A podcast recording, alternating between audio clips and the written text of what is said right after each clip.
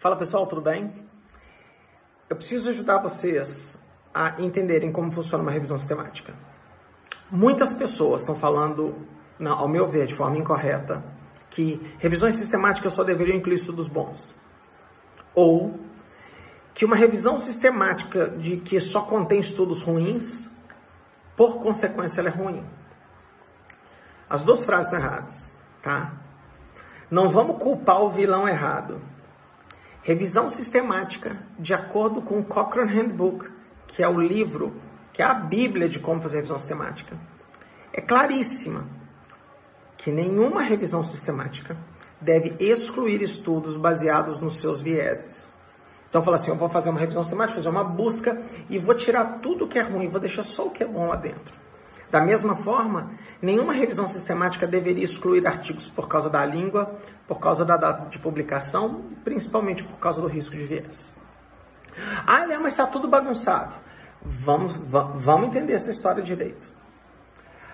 Toda revisão sistemática deve incluir toda a evidência disponível sobre aquele tema que o autor propôs a responder. Então, se o cara falou assim, vou fazer uma revisão sistemática de pilates para dor de coluna, ele tem que incluir todos os ensaios controlados aleatorizados de pilates para dor lombar. Todos, sem exceção. Depois, você vai separar as comparações. Porque um ensaio clínico de Pilates versus placebo não tem a mesma interpretação de um ensaio clínico de Pilates versus nada. Nem a mesma interpretação de um Pilates versus outra intervenção ativa. Então você separa, se você juntar tudo, vira bagunça. Então você separa por comparação. Você também, dentro dessas comparações, você tem que separar por desfecho. Porque você pode ter, por exemplo, um tratamento que é bom para reduzir, vamos dizer, a carga viral, mas ele não é bom para reduzir mortalidade. Então, às vezes, os tratamentos, como, como nenhum tratamento serve para tudo, você precisa saber comparado com o que e para qual desfecho em qual ponto no tempo. A pergunta Picot tem que estar tá lá.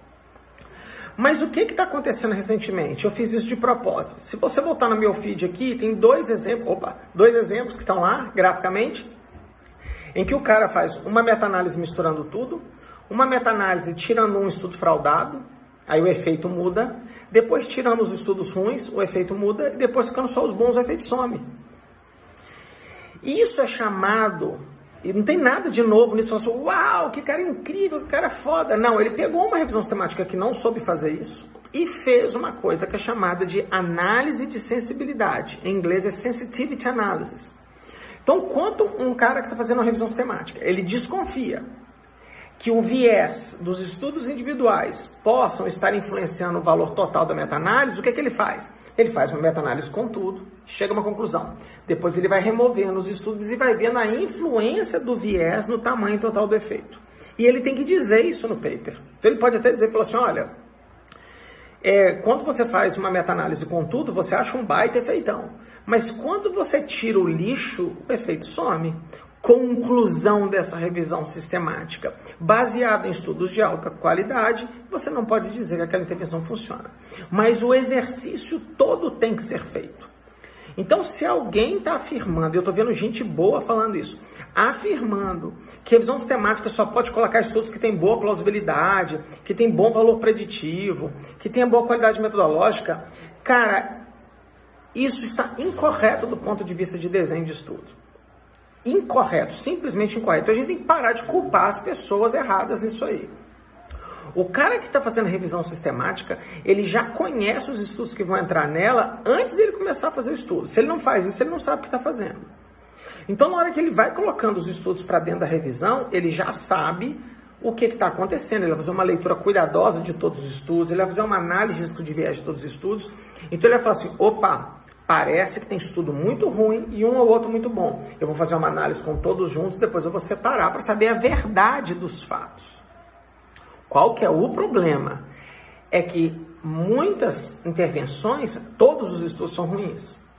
Então, qual é a conclusão da revisão? Você pode falar assim, falar, olha, baseado num monte de estudo horrível, a conclusão é essa. Provavelmente um, um único novo estudo bom muda isso tudo. O autor pode falar isso e deve falar isso. Entendeu? O autor não deve ocultar um resultado porque ele vai dar a favor de alguma coisa. Mas ele pode fazer a ressalva. Atenção, leitor, essa revisão sistemática contém sete estudos. Todos são péssimos. A conclusão é que funciona. É possível que esse efeito seja todo contaminado por viés. Então, muito cuidado. Então, ele vai rebaixar o nível de recomendação de evidência. Vai falar assim, existe uma evidência de muita baixa qualidade que essa terapia funciona, mas o meu nível de confiança nela é muito pequeno. E pode ser que um novo estudo, ou dois estudos, ou três estudos mude toda a regra do jogo. Então, para concluir esse vídeo de hoje, do Dia das Bruxas, vamos parar de chamar a revisão sistemática de bruxa e vamos parar de falar que a revisão sistemática tem que coletar cuidadosamente os estudos que tem que pôr lá dentro. Porque isso abre um precedente perigoso. O cara pode montar um critério de inclusão na revisão sistemática dele só para botar estudo para direcionar o efeito.